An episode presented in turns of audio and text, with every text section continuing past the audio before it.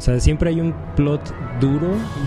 Oh, qué ya, a ver, quita esa madre. Es que lo voy a dejar acá. Yo sí tengo que confesar que ya le agarré un poquito de amor al remoto. La, la realidad es que fuimos muy hipócritas con todos ustedes. Te hubieras esperado que Eh. se muriera la Gerta, güey. Ah, ¡Cállate! Te imagínate esa bola de mierda. Más bien como... Ya la neta estoy, estoy, estoy jugando y estoy viendo hentai al mismo tiempo, güey. Así es como... Yo, no, no, dejémonos de mamadas. ¿Sabes quién no tiene canción también? El vago que me atacó anoche mientras estaba cagando. ¿Estabas cagando? ¿Te atacó? ¿Qué? ¿Por qué estabas cagando en la calle, güey? A ver, un momento. ¿En qué momento un vago y tú cagando están en la misma escena? Ok, pero, Pero- ¿eso lo descubriste o lo deseaste? Se me presentó. Buenas noches, Guadalajara. Nosotros somos Potionless y este es el episodio número 74 de Andamos Arcanos, grabado el 7 de septiembre del 2022. En este programa nos gusta hablar de rol, pero también de cómics, videojuegos, música y cultura popular. Como siempre, me acompañan en la mesa arcana el señor Osvaldo Luna. Antes de que digas nada, ¿se fijan cómo siempre cae en el final del, de la Tan. musiquita? Eso es timing. Sí. Tan. Ahora sí. Con más increíbles e inútiles datos de la NBA que no necesitabas un jueves por la sea la hora que en la que escuchas esta cosa. Eh, hay un rol muy particular dentro de los cinco jugadores que están partiéndose la madre en la duela, cuyo valor no es tan reconocido. Tan no es reconocido que cuando vas a jugar los Juegos Olímpicos de 1992 con grandes estrellas como el Dream Team, Ajá. Eres el único cabrón que puede ir libre por toda España sin que te estén jodiendo, tomándote fotos y pidiendo autógrafos. ¿Ustedes saben quién es el jugador que tiene más asistencias en toda su carrera? ¿No es este Kukok? Nombre. ¿De qué hablas? John Stockton. Eso. To- Nada, es- ah, se, me, se me revuelven los blancos. Se me revuelven los blancos. John Stockton del Utah Jazz. Sí, sí. Stockton Esto- to Malone. Tony Kukok es del- de los Bulls. Sí. Ah, pues no, sí, el del que sale con el cartero. Es- sí me, me acuerdo de esa parte de ese documental. Documental increíble, por cierto. Ese de, sobre el Dream Team. Yes. Este, no me acuerdo quién lo... Creo que lo produce E ESPN, si no estoy Sí, también equivocado. ESPN. Sí, E ESPN. Eh, Aprendiendo a hacer documentales Donde precisamente, como decía Osvaldo, John Stockton está caminando por las Ramblas en Barcelona y nadie lo reconoce. De hecho, hay gente que lo ve con la playera de... Era, era una player- playera muy particular que estoy seguro que si la ves dices... Sí, el Dream Team. Vi 30 morros en mi secundaria con esa playera en algún punto. Donde creo que la hija es la que lo reconoce, ¿no? Acá de... Este eres tú, papá. La típica playera de los monitos cabezones. ¿no? Ajá. Sí. This is the real action. The pot party. The trippers, the grasshoppers, the hip ones, all gathered in secrecy and flying high as a kite. el Neandertal. De las cavernas. De Michelo Galvez. Muy buenas noches. Y yo soy Quetzal Revolver con un anuncio. Y es que estoy saliendo. Si tú estás escuchando esto para cuando salga, que es una semana después de que lo estamos grabando el día de hoy. O sea que si tú estás en el futuro escuchando este episodio, el, en el jueves, el día de ayer, miércoles, comenzó una partida con los chicos de Reroll en Twitch, narrada por Ulises Martínez de Tirando Roll, y un sistema desarrollado en conjunto con nuestro DM Michelle Lobo Galvez. Sí, sí, sí, sí. Así que si quieren verme roleando un personaje furro, estamos en Twitch los miércoles a las 8. Furro pirata, lo que susurra debajo de las olas. También quiero mandar un saludo muy caluroso y muy especial a nuestros patrocinadores. Ellos son Shaula y el Conde Duque Reyes. Gracias a ustedes ahora ya podemos pagar Prime Video para ver Netflix y saber por qué todo el mundo anda tan, anda tan enojado por los anillos del poder. Porque no les dieron el anillo. Del No. El noticiero Arcano. Esta noche en las noticias, los magos de la costa han publicado una disculpa oficial acompañada de una errata a ser efectiva inmediatamente e incluida en las siguientes ediciones de sus libros, donde arregla un problema de asociación histórica negativa a una de sus razas de Spelljammer.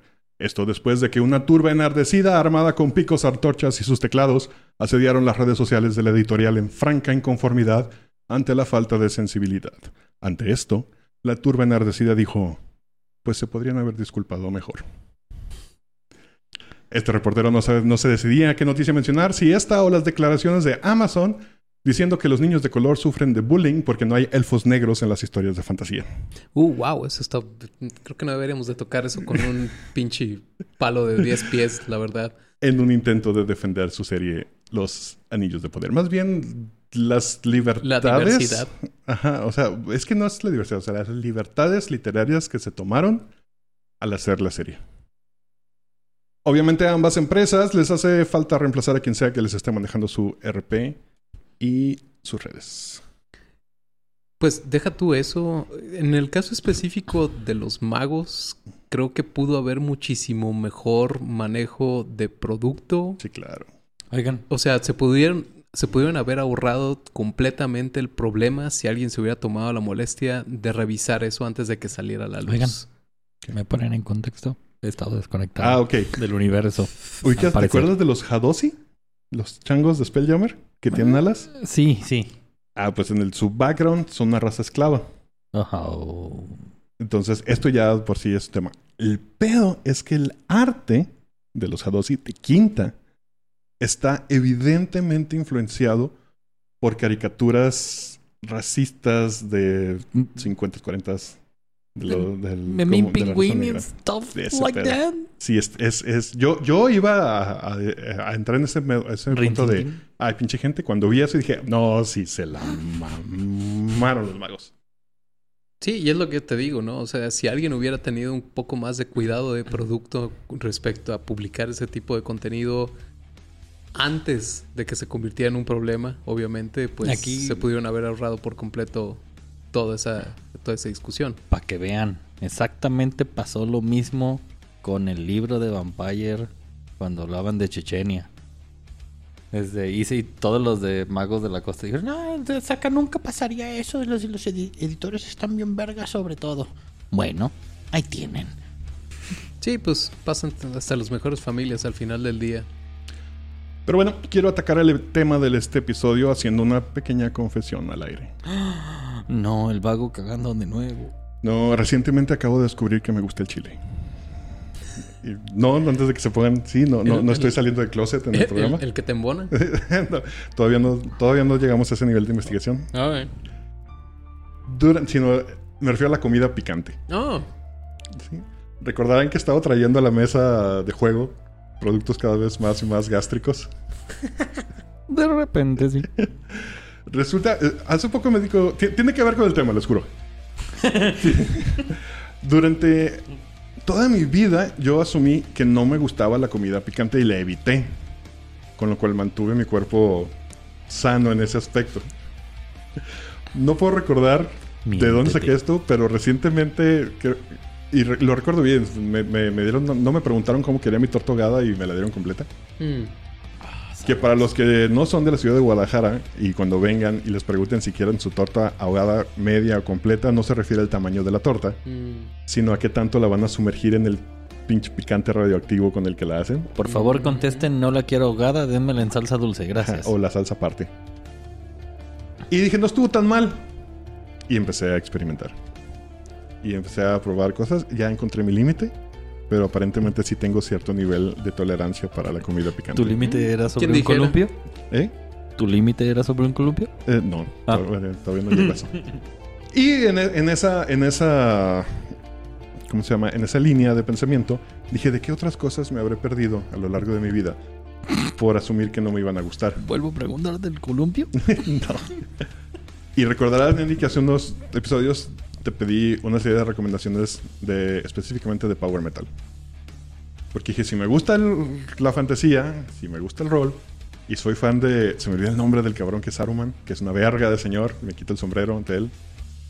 El, el actor. Que, porque aparte, no sé si lo, si lo, si lo ubican. Que güey, aparte de actor, es... Tenía un estuvo en la grupo de metal. Ajá, tu- estuvo en la Segunda Guerra Mundial, fue espía, mató a un montón de gente. Y tuvo una banda de metal temático. Oh, Sí, después todo un Christopher Lee. Christopher Lee. Aparte de haber aparecido en un chingo de películas bien En- chingonas. ¿Cuál era la banda de Christopher Lee? A ver, tú que andas en, el, en la máquina de la trivia. Ah, Este- este- estos- momento. estas son noticias para mí, güey. Sí, ¿no? Y, No sabías, lo hemos comentado varias veces. ¿Cómo se Um, dice? No, no sé si así es temático. Eh, conceptual. conceptual. Con- sí, conceptual. Creo que es más de- apropiado. Y empecé con la recomendación que me diste. La neta ha sido de uno de los... Cada disco que pongo es por qué lo estoy escuchando hasta ahorita. Está muy, muy, muy, muy fan. Empecé con, con Lore, Mm. con Forgotten Sleep. Y creo que se sentó como la base. Así de, ok, esto, es, esto no es el... No, no es el metal sinfónico al que había estado acostumbrados. Something else. Es, es que ese es, ese es uno de los primeros clichés respecto al power Ujú. que tristemente muchas bandas emblemáticas del movimiento, yo diría específicamente noventero, Ujú.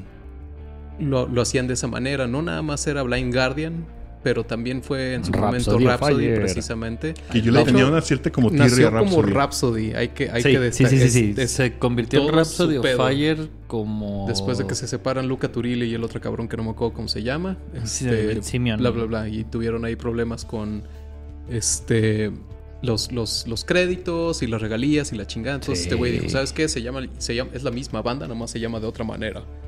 Y le agregaron el Of Fire. Pero bueno, sí, Rhapsody, Blind Guardian. Me pasó con lo mismo con Rhapsody y con Halloween.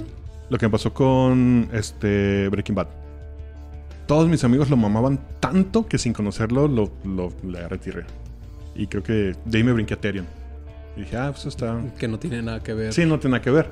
Pero yo decía, ah, pues esto, es lo que oyen los, los, los muchachos roleros que conozco porque juegan vampiro. El datazo dice, la banda de Christopher Lee se llamaba Carlomagno por la espada y la cruz. Una banda de metal sinfónico concepto.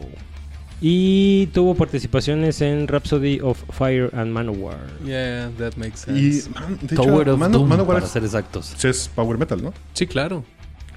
Creo que la parte estética de Manowar fue también algo que me hizo no tomarlo muy en serio al principio. De hecho, yo, yo no los categorizaría completamente sobre Power. Creo que es una combinación y eso es una línea que también... Ahorita vamos para allá. Pero yo los categoriz- categorizaría entre tradicional, o sea, como lo que hace Maiden, por ejemplo, que es esa escuela, esa escuela que le llaman tradicional, y el Power Metal. Algo que no nada más pasó en el power metal en algún punto, pero en el metal en general, es cómo empezaron a tomar estos géneros clásicos que ya estaban muy establecidos y empezaron a combinarlos. Por ejemplo, Lore, este, que es más o menos como de 2015, según yo, ese disco, combina elementos del, o sea, la base sí es el power metal, pero mete este ritmos de doom metal, ritmos de black metal, ritmos de death metal, combina diferentes estilos vocales también. Y, son estas pequeñas este, combinaciones de géneros lo que creo que enriquece muchísimo más el género como tal.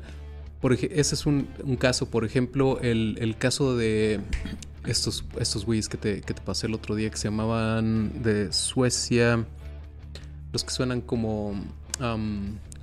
tienen, pasaste- tienen cara de, motocic- de motociclistas. Este, El último que pasaste es el nuevo de Blind Guardian.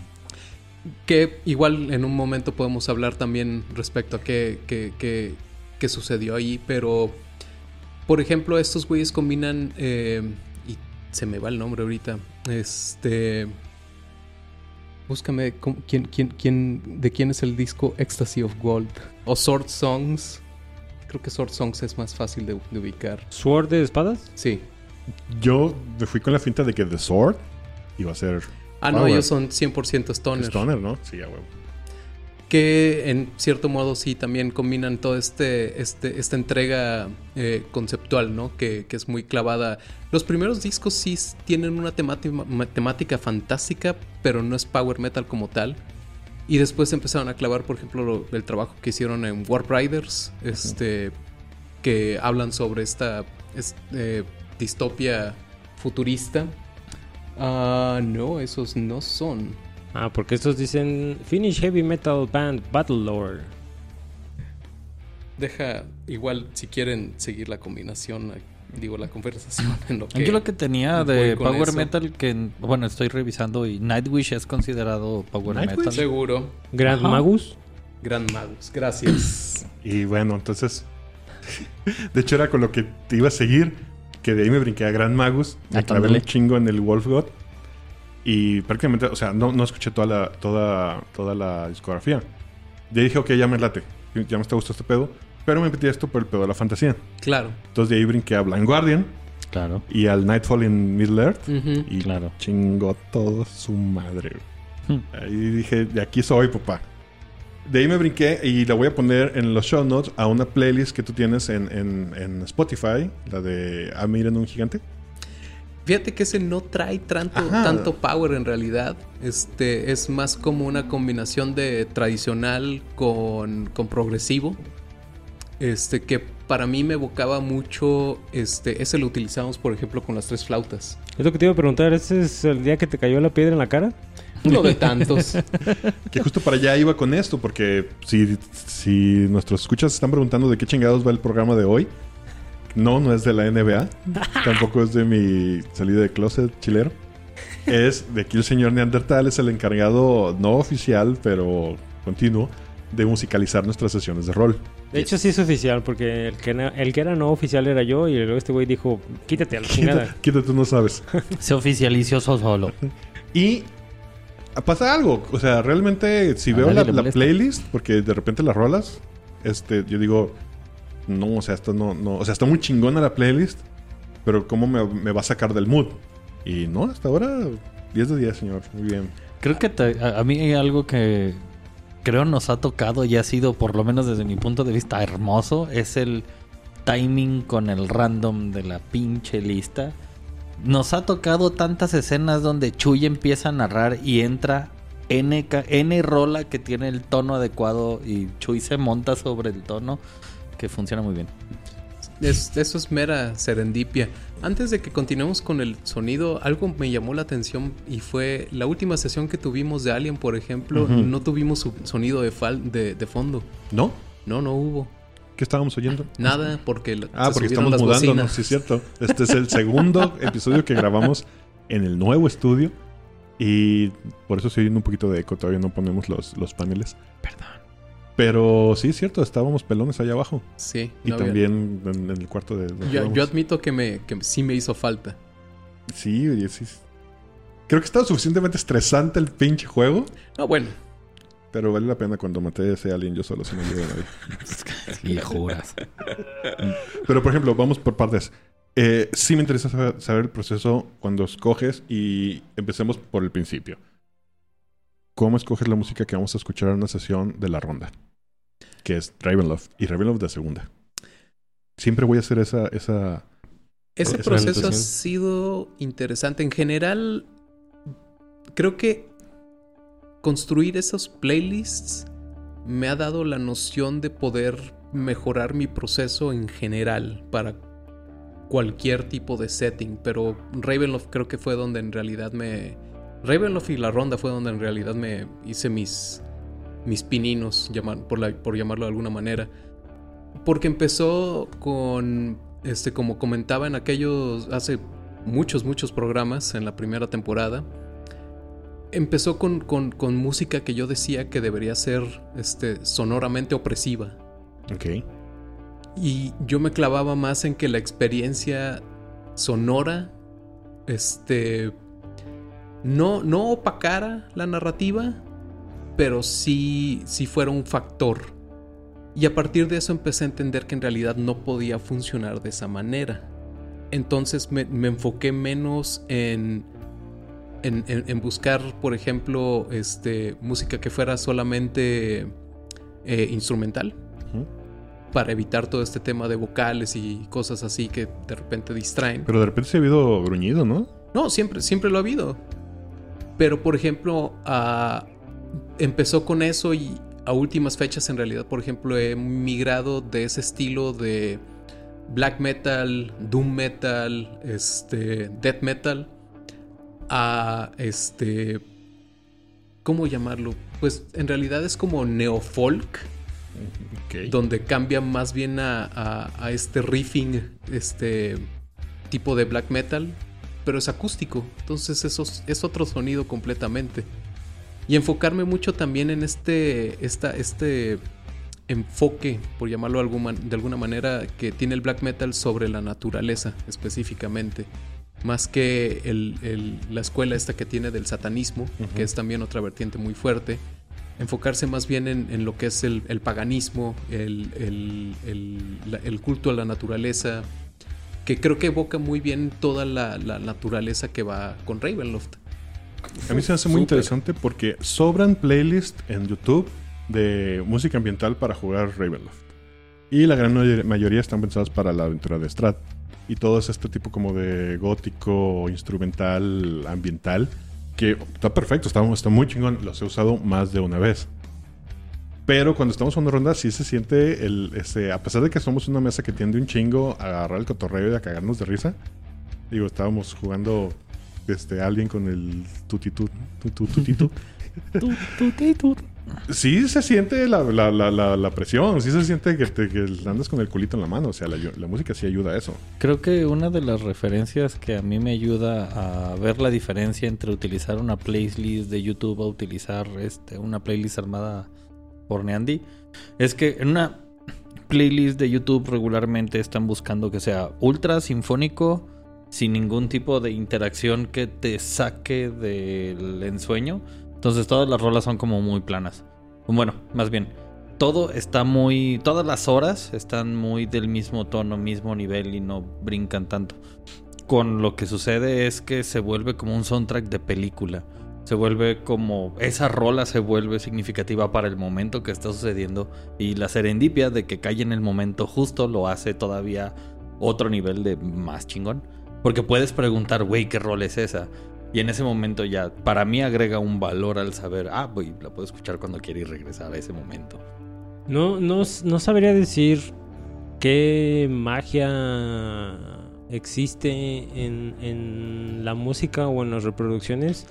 Porque nos, nos pasaba cuando yo tenía ese control sobre la música. O sea, y, y Niandy lo vivió un par de veces, pues. Y yo lo único que hacía era Play. play a Shuffle. mi, a mi, ajá, play y shuffle a mi eh, género de soundtracks, donde obviamente colecciono soundtracks de videojuegos y de películas que, que obviamente están relacionadas con el género. Eh, pero sí, esta, esta, esta magia nunca la he entendido, güey. O sea, nunca, perra. nunca he entendido cómo es que la rola perfecta cae en el momento perfecto, güey. Sí. Así sea, como dije, una colección de soundtracks o una lista que, que te tomó un par de horas armar porque estás haciendo selección particular de, de temas. Sí, creo que nos ha pasado en más de una vez. eh, No solo el random, como dijiste, sino el de, ah, pues puse lo primero que encontré y quedó. O incluso a mí me ha tocado que el shuffle ha llevado la narración. En Vampiro me pasó muchas veces y fue muy divertido. De repente, este, estar narrando cómo llegan a una disco y decir, ah, pues es tal año, esto es lo que se estaba escuchando en Alemania, Beastie Boys y no sé qué madre. Ah, bueno, va, pum. Y empiezo a poner una rola de Beastie Boys de fondo. Y los jugadores se montan en el tren del soundtrack para hacer su desmadre dentro del juego. Y se vuelve algo muy divertido. O, como, como nos pasó en, en Hunter, que todo el mundo iba como en ceros en, en música, pero mi personaje era un músico, güey. Y mi personaje era básicamente visualmente como Bill Kelliher de Mastodon, pero el, el, el, el vato cantaba country como eh, White Buffalo. Como. Bill Kelly. Ya ven a México, pinche búfalo blanco. Entonces todo, todo- los momentos más mamones de, la, del, de Monster fueron con música de White Buffalo, güey. Ah, qué perro es. Y Sí, güey. no sé, es como. Ahora, es ¿estas playlists están, las que has usado para la ronda, están en tu, en tu perfil de Spotify? Sí. Ah, pa- también para ponerlas. Ok, eso es la ronda. Me voy a brincar otro completamente distinto. Cuando jugamos Shadowrun. Ahí que estábamos escuchando. Ahí siempre tiendo a irme a electrónico. Específicamente, ya sea Dark Wave o Synthwave. Que es su propio monstruo er- ese género. Y regularmente sí tiene, tiene buena tendencia a, a empalmar bien. De hecho, este es curioso porque ambos play, bueno, más bien mismos playlists han funcionado tanto para Everron como para pa- para para este Shadowrun. Shadowrun. Sí, iba a decir Cyberpunk, pero no. Not yet. Que por cierto, ¿vieron lo que les mandé? Que está el ki- Kickstarter para Blade Runner, el RPG. Oh, sí, Maldita sea. Sí, sí, le, el ganas. 2049. Le tengo ganas. Sí, ¿Y cuál considerarías que es la más ecléctica en comparación a las que hemos mencionado? De las, o la más alejada o más complicada playlist que te ha tocado hacer para sonorizar una negociación. Hubo una vez que estuvimos jugando Planescape Ajá. en segunda. Oh, Este, ahí me tomé la libertad de hacer lo que se me pegó la gana. O sea, puse un disco de jazz y luego puse un disco de ambiental y luego puse los Beastie Boys y luego puse un disco de, de metal o... Sí, tenía toda clase de cosas en realidad. Un par de ex- discos experimentales. Este, en realidad no, no hubo... Sí, este, para mí era como una representación sonora de cómo la, la, la, la ciudad de las, pues- de las puertas este, es una conjugación de todos los planos dentro del, del, del- del multiverso. Ahora estamos hablando de una mezcla muy variada de géneros que sirven para establecer un mood. Sin embargo, si nos claváramos más bien en música que está compuesta, pensado en el pedo de fantasía, como por ejemplo el que mencioné ahorita, el Nightfall in Middle Earth, o. Ah, se me va el nombre del. que es Welcome to Rivendell, o cómo era? ¿Cómo se llamaba? Oh, no, no, no me acuerdo. Pero si bandas que, que menciones, que te gusten o que recomiendes, cuyo tema de, de- de- sus discos sean de fantasía. O alguien más. Symphony X a mí me gusta mucho. Ban- bandas clásicas, la mayoría tienen esta tendencia a hacer ese tipo de discos este, con, con temática fantástica. Mencionábamos a Blind Guardian, este, podemos mencionar a Ice Third. Alestorm que Este- viene a Guadalajara. Ellos traen otro Pronto. rollo más. eh, Ellos son 100% piratas. Pero no lo consideras hasta cierto punto power metal. Es fantástico. Tikish. Más o menos. Pues no es como- ish. No es como. Es como folk desvergue pirata, de, güey. de, de peda, como Corpiclani, güey. ¿no? Así, güey. Es como, es como sea shanty con, con metal, más bien. Ajá. Algo así. Creo que sí lo categoriz- ca- categorizaría de esa manera. Pero sí, Symphony X, Stratovarius, este, Galneirus, eh, el mismo Halloween, Sonata Ártica. este, Sonata Ártica, Gamma Ray, Camelot. Camelot con K. Con K. Dragon Force. Uf, Dra- Dragon ah, Force. Force. Sí. Mal- eh, maldito Rockman me hizo que me ¿Odiar un poquito a Dragon. Force? Y ni siquiera porque estuviera difícil la rola, por- porque obviamente Que la lo veías. O sea, en todo el playlist, o sea, Rockman me hizo odiar a todo su playlist completo. O sea, hay Ah, rolas que ya no puedo. O sea, Black Hole Sun me la pones y me da el. Ay, güey. Estoy tratando de pensar en algo que hayamos jugado que se separe completamente tanto de DD como. En Morborg. Cuando estábamos jugando Morborg, ¿qué, qué estábamos escuchando? Fíjate que ahí está curioso porque específicamente por cada uno de los suplementos oficiales que salieron, Johan Nor, que es el, el diseñador gráfico de, de Morborg, este, creó un playlist específico para cada uno de los títulos. ¿Y era el Esos que fueron estamos los que oyendo? estuvimos usando. Ay, ¿recuerdas qué era? Bueno, creo que lo podemos investigar. Los, pero- los tengo ahí en mi... eh, Es una combinación también de... Hay mucho death metal, mucho black metal. Este... En general, de hecho, si tú vas y ves el perfil de los del, del cartel de Estocolmo, este... Cuando van a las convenciones traen battle jackets. O sea, traen cuts, pues, este, con parches de lo que se te pegue la gana, pero regularmente traen parches relacionados a rol, no parches relacionados a... ¿Neta? Sí. O sea que no nos veríamos Este- tan fuera de lugar con los, con los de la ronda. A mí me llama la atención, si me hubiera llevado mi COT este fin de semana a León, este, creo que hubiera sido... Algo, par- algo curioso me pasó estando en León. Bueno, ah, pero, pero eh, acabas de llegar de Candelabrum, de Candelabrum, Sí, el festival que acaba de pasar en León, correcto. que por cierto se ha llevado muy buenas reseñas en cuanto a Belleza. toda su ejecución. Belleza, yo estoy bastante satisfecho de mi Candelabro, experiencia definitivamente. Pues este sí, si nos mandan unas entradas sí podemos hacer una cobertura bastante decente. Súper, sí. Eh, Vi N cantidad de Battle Jackets. Battle Jackets son estos cuts específicamente que la gente tapiza con, con este Parches. parches, de bandas específicamente. Pero creo que el mío en particular hubiera destacado porque no había bikers como tal, o, o roleros si quieres verlo de esa manera tampoco. No vi un solo, un solo dado de 20 en todo el fin de semana, así que supongo que no, no era tema de, de discusión por ahí. ¿Lo llevabas? No, no, no, más bien ya que, ya que llegué dije, "Mm, no hubiera estado mal ¿Lo traérmelo. hubieras aguantado? ¿Estuvo duro el calor? Yo no lo aguanto mucho tiempo. Y el mío es de mezclilla, güey. Es de cuero, cabrón. Tuve, tuve que tomarme la libertad de, de pagar un poquito extra para poder tener acceso a, a ciertos privilegios como sombra, sillas, Baño decente. este, no, un baño menos, este, men- menos Menos concurrido. indecente. Ok. Eh, Yo me Ya- lo ya llevé a. Five Finger, a- digo, completamente fuera Oye, del tema, la- Five Finger Dead Punch. Yo me lo llevé a Las Vegas, mi, mi cut. mm, ya. Ya saben, cuarentones buscando comodidad. Justo Sí. estaba platicando una, en una de mis mesas de ronda está una morra que es ha sido a los conciertos Mm. y se acerca a nuestra edad.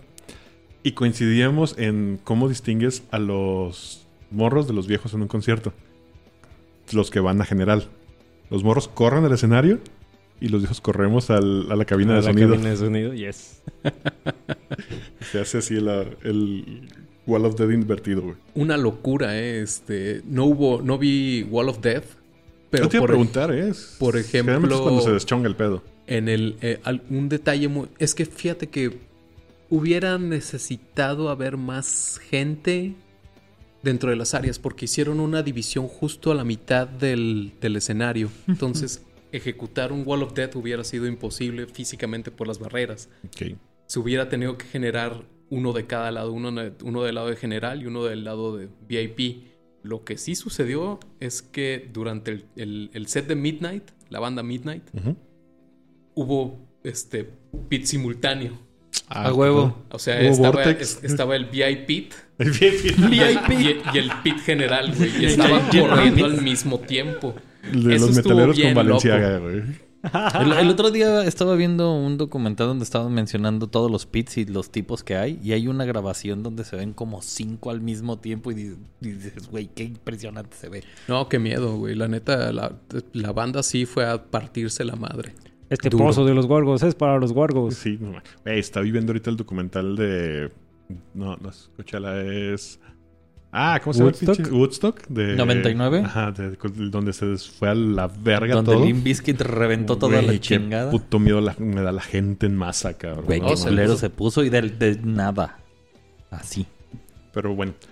Entonces, justo le decía a, a Neandy que a partir de, de su reseña y la que estaba viendo, sí me interesaría hacer ese road trip el año que entra. Habría que ver, mira, para la calidad de, de cartel que presentaron este año, aunado a la calidad de entrega del servicio que tuvieron, no me extrañaría que el año que entra esté, pues al menos un peldaño arriba de lo que presentaron. Lo cual significaría bandas como cuáles te gustaría ver que la veas plausible. Jesús de Veracruz, no, no tengo una idea. A esta altura no tengo una idea. Una tendencia que sí vi es que hubo varias bandas grandes. O sea, no grandes en... Ah, bandas ¿Quién grandes, sino, por ejemplo, Voivod ya es una banda de gente grande. o sea, grandes Señores. De viejitos, pues. edad. Ajá, ok. Voivod es una, es una banda de, de gente grande. Este, Piraña es una banda de, ban- de- es una banda de gente grande. Carcas es una banda de gente grande, salvo el baterista que pues obviamente han cambiado un par de veces. Este, Candlemas no se diga. ok, ok. Este, Moonspell es una banda grande. Machín. Este, y Overkill ni se diga tampoco. ¿En, Entonces- estos, ¿en estos estuvo Sai? ¿Los japoneses? Sí. Sí, Ah, pero pues, ellos están relativamente morros. Ah, sí. sí Son sí, japoneses, no se nota. Son No, pero... ¿Tú qué sabes? Si no se han hecho chiquititos como en los animes, todavía están jóvenes. como los viejitos de los animes. No mames, súper kudos ese cabrón, ¿eh? En mi vida había visto que un cabrón tocara con... O sea, hay, hay un... Esta parafernalia que utiliza eh, en general el black metal para... Combinando como hablábamos un poco sobre el, tema de la, del culto a la naturaleza y todo esto, también existe un... un no lo llamaría nacionalismo exacerbado, pero sí podría este, aludir a ciertos elementos culturales. Este cabrón salió con una katana, Ah. A huevo. La sacó un par de veces, eso sí estuvo así de... Mira, no me, La me- va a me aventar. vale verga si No es de brinques. plástico, güey. Nomás el hecho de que la traigas y estés tocando todo el set con ella, mis respetos. A huevo. Si quisiéramos ahora, y para, para no irnos tan lejos del, del, del fin de este, de este show, si quisieras utilizar el rol para introducir a alguien neófito al mundo del metal, ¿qué bandas recomendarías para amenizar sus sesiones? Y vámonos D&D normal, que es lo que más vamos a encontrar. Este, no, Muy de normal. hecho, en mi perfil de Spotify hay una, este, hay una lista específica que creé para cuando empecé a jugar ronda con mi otra mesa, el capítulo de Nova Basa. Ujú. Un saludo, chavos, si es que algún día escuchan esto. Este, varios de los discos que están ahí eh, creo que son muy buenos como introductorios. Eh, vienen bandas como, a riesgo de decir una estupidez, creo que es Devil Revolver.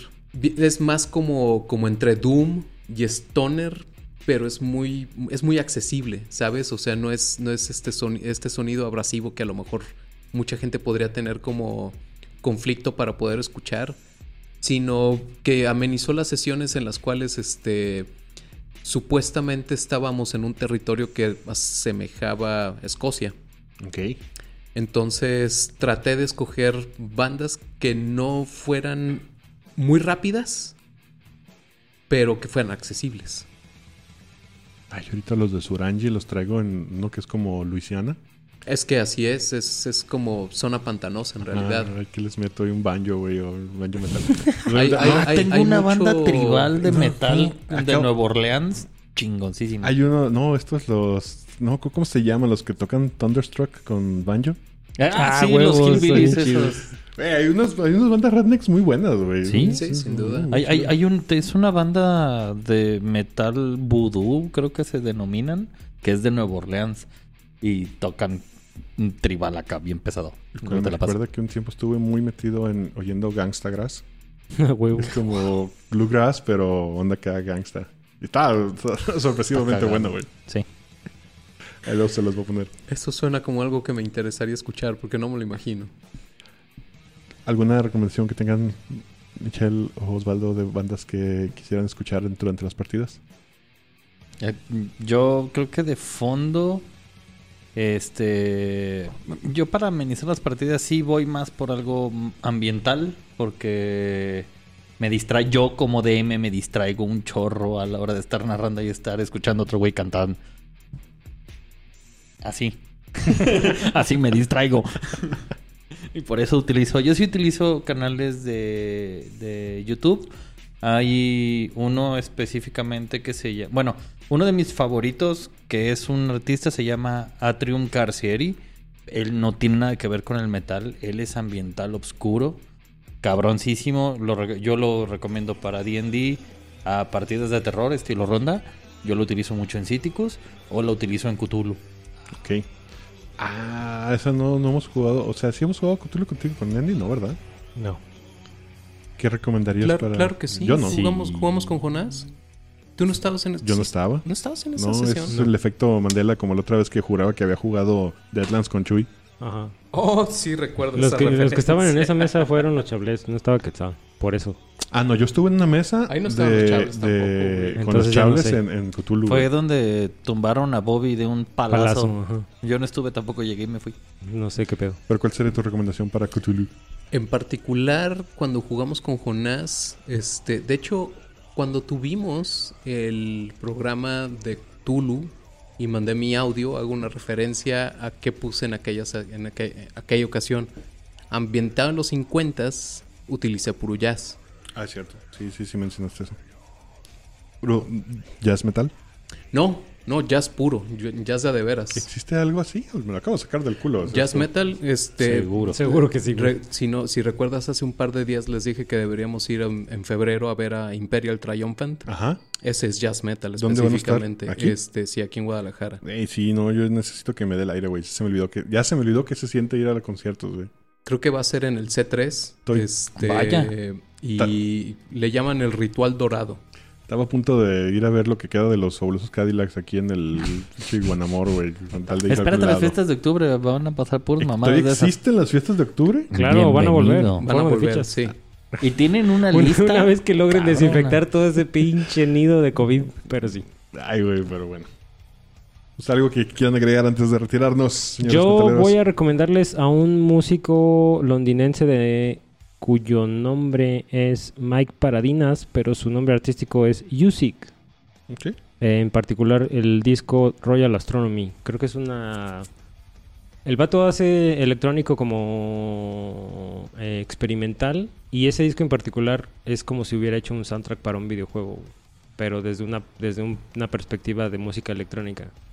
Pero es, es como si escucharas un soundtrack de un eh, Zelda o de un Chrono Trigger, de un pedo así, 32 Ah, bits.